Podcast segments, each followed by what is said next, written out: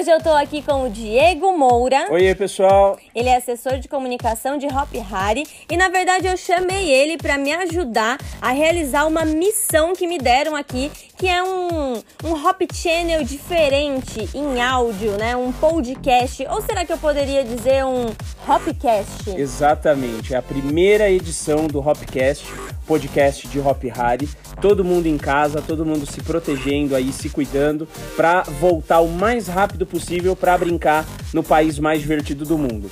E a gente sabe que tá todo mundo aí curioso para saber o que, como é que estão os preparativos pro Hop Night 2020. Para isso a gente trouxe aqui o gerente de conteúdo de Hop Harry, Rogério Barbati, e o gestor de figurino e preparador de elenco, Anderson Rodrigues, para falar aí sobre Hop Night. Então eu já vou emendar logo aí uma pergunta pro Rogério. Rogério, tudo bem?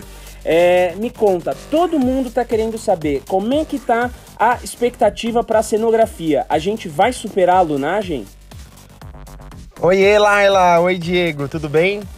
É um prazer participar desse primeiro aí Hopcast, né? Todo mundo em isolamento social, mas para um bem comum, né? Daqui a pouco a gente se encontrar.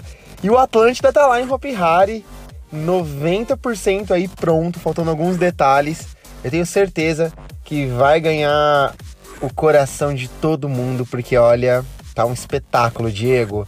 A cenografia com certeza ela supera a lonagem que já era sensacional, mas são duas propostas totalmente diferentes, né?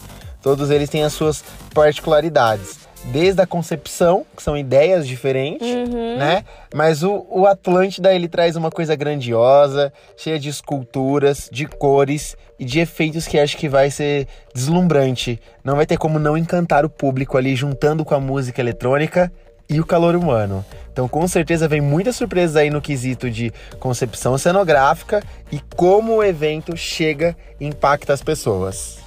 Maravilha. Anderson, a gente já viu também é, uma, uma coisa assim que foi bem impactante em alunagem, que era a riqueza de detalhe, né, nos figurinos característicos. É, a gente vai ter também essas referências em Atlântida, nesse novo tema do Hop Night? Oi, Laila, tudo bem? Oi, Diego, tudo bem? É, referente à pergunta que você fez para mim a, sobre a, criação dos figurinos e a preparação do elenco dos personagens, o que eu posso garantir para vocês é que eu, tanto eu quanto a Marta, fizemos uma imersão bem grande nos seres aquáticos e na, na mitologia. E o que vocês podem esperar são figurinos bem é, incríveis, com visual muito é, jovem, inovador, mas cheio de detalhes, com, com a característica que o evento pede e e a gente quer entregar sempre o melhor para o público. Legal.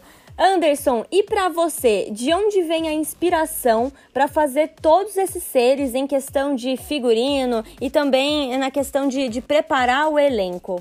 Bom, Laila e Diego, como o Rupi Night ele é formado mais por bailarinos, é, quem fez essa preparação de essa, e essa imersão com os bailarinos foi o Renan.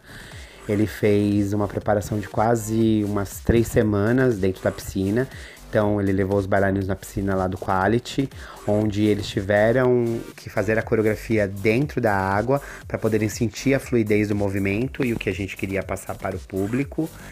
E aí depois trouxe isso para o palco. Então os bailarinos tiveram uma imersão realmente dentro de uma piscina para sentir o que é dançar dentro da água. Uhum. Então o que pode esperar é, são movimentos mais leves, mais fluidos, que dá essa característica realmente que eles estão no fundo do mar. Perfeito. Barbate, e para você, o que foi mais desafiador até agora? O desafio, Laila. Olha, a pergunta é boa, mas se superar é sempre um grande desafio, né? E até agora, é, a gente tem comparado, a gente sempre compara com um grande sucesso, que é o último evento, graças a Deus, o Alunagem encantou a todos. Mas acho que quando você tem é, equipe comprometida, né, que é o nosso elenco, que é a nossa equipe de criação, né, é, afinco de entregar um bom trabalho, né, e todos ligados junto com a equipe de manutenção que cuida dos efeitos, é, eu acho que o grande desafio é você unir as artes, né, e tirar do papel aquilo que é uma mitologia, que é uma lenda e trazer para a realidade. Atlântida tem trazido muitos desafios, né? Porque logo estamos no fundo do mar, logo o público espera uma brincadeira com água, com imagem, mas dessa vez um corpo artístico, né? Um elenco bem mais trabalhado, coreografado, aí pelo nosso coreógrafo Renan Banov, né? Bastante, até trabalho embaixo d'água nós fizemos para que o artista conseguisse passar em cena, né? No palco que estamos ali imersos em Atlântida. Então, eu acho que essa união das artes, né, que é o teatro, a dança com efeitos especiais, e você conseguir entrar na cabeça das pessoas tem sido o maior desafio e acho que serão os nossos maiores resultados que irão com certeza cativar todo mundo. Assim a gente espera, é para isso que a gente trabalha sempre, né? Para o sucesso. Maravilha. E no meio dessa situação toda, a gente tem aí um recado da nossa diretora financeira, Lucília Frois, vai deixar uma mensagem super especial aí para vocês que estão nos ouvindo. Estamos aqui, eu e o Alexandre, né, trabalhando de casa, conforme determina as autoridades aí, mas a gente não parou, estamos tentando fazer o nosso melhor, porque, como diz o Alexandre, a gente pode cair, mas a gente vai cair de pé. E a gente vai voltar, a gente não vai voltar andando, a gente vai voltar correndo, para que tudo volte ao normal no menor espaço de tempo possível. Obrigada. Danke de Tuntum. Ai, que legal, Luci. Danke de Tuntum, obrigada de coração pela mensagem. E vamos continuar então. Barbate, o que você sentiu quando você percebeu que estava tudo pronto? E como foi é, ter que adiar o evento, né? Como foi mandar os seus bailarinos e o seu elenco para casa depois de tanto esforço para deixar tudo perfeito? Olha, Laila, não foi fácil. Ó, já tá, dá, dá até um nó na garganta, né? A gente que vem num processo aí bem acelerado, eu falo que corriqueiro mesmo, né? Três semanas de ensaio. Eu acho que desde o lançamento né? Todo mundo envolvido com esse tema, em um espetáculo que tem tudo para ser um sucesso, porque tá sensacional, né? A proposta, graças à entrega aí de grandes profissionais, tanto da equipe de eventos, da nossa equipe de manutenção do parque, né? Liderada aí pelo Eduardo Fernandes e, e todas as equipes, né? Que têm se empenhado para o evento chegar até os olhos do visitante, né?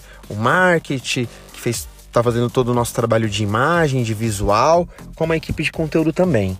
Então foi uma, uma brecada e um susto, né? Porque quem poderia imaginar que numa terça-feira o evento estreava na, na quinta, na sexta-feira, né? A gente iria anunciar. Então rolou o último ensaio lá por, por volta das 17 horas, né?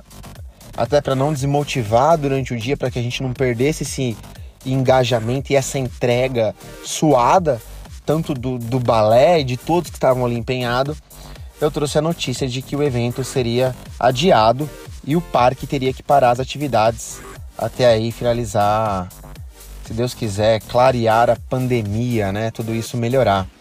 Foi muito triste, né? Não tem como negar, não tem como falar que alguém ficou feliz com essa notícia, mas é... em prol de vidas, em prol do, do que o mundo está nos mostrando, a melhor forma é o isolamento social. Então, as pessoas ficaram bem chateadas, rolou muita comoção, rolou muita emoção, né? Porque a gente tem exigido muito de todo o trabalho do elenco, do Renan Banov, que é o nosso coreógrafo, em relação a cada artística, em cada artista, tirando de cada um seu melhor né? E assim por diante, tanto da nossa cenografia, dos nossos efeitos especiais, para todo mundo foi um choque muito grande, né? Não tem como negar que essa não é a primeira vez, não é a primeira crise que a gente passa, né? Não é a minha primeira experiência com parar atividades, mas essa é uma forma diferente, aonde o mundo todo para, né? Mas mesmo assim a gente fica muito preocupado com a saúde do parque, com o desenvolvimento é, das nossas atividades, que é o entretenimento, né? Então a gente reza muito e pede muito que as pessoas logo, logo possam ter acesso novamente, porque tratando ali do, do Hop Night, ele está prontinho ali, duas semanas para reativar tudo novamente, quando assim for, for liberado aí pelas autoridades, né? E a gente possa estrear aí sensacional que vai ser incrível, com certeza. Pois é, situação realmente muito delicada, mas todo mundo trabalhando para superar isso. E o nosso coreógrafo Renan Banov tem também uma mensagem para todos agora os ouvintes dessa primeira edição do nosso Hopcast. Momento é ficar em casa, mas agora estamos juntos, frente a frente com essa realidade. Vamos usar a inteligência emocional para reflexão, para pensar que uma hora esse momento vai acabar e vamos estar de volta. De volta com o quê? Hop Night tá tudo pronto, coreografias impactantes, um palco maravilhoso, tá todo mundo ansioso para estrear para vocês. Cidadãs, vamos conseguir! Então é isso aí, pessoal. Essa foi a primeira edição do Hopcast. Ao longo das próximas semanas a gente vai trazer aí muitas novidades para você sobre o que a gente está fazendo nesse período enquanto tá todo mundo em casa e você, se puder, fique em casa, se cuide para que o quanto antes você consiga voltar para que a gente se encontre no Hop Hard e todo mundo possa brincar.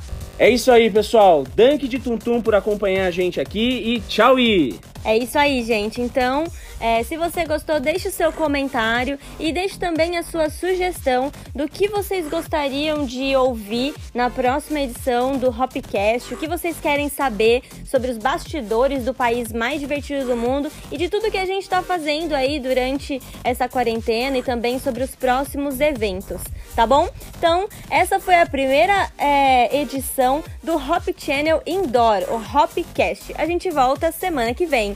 Dunk de Tum Tum e tchau!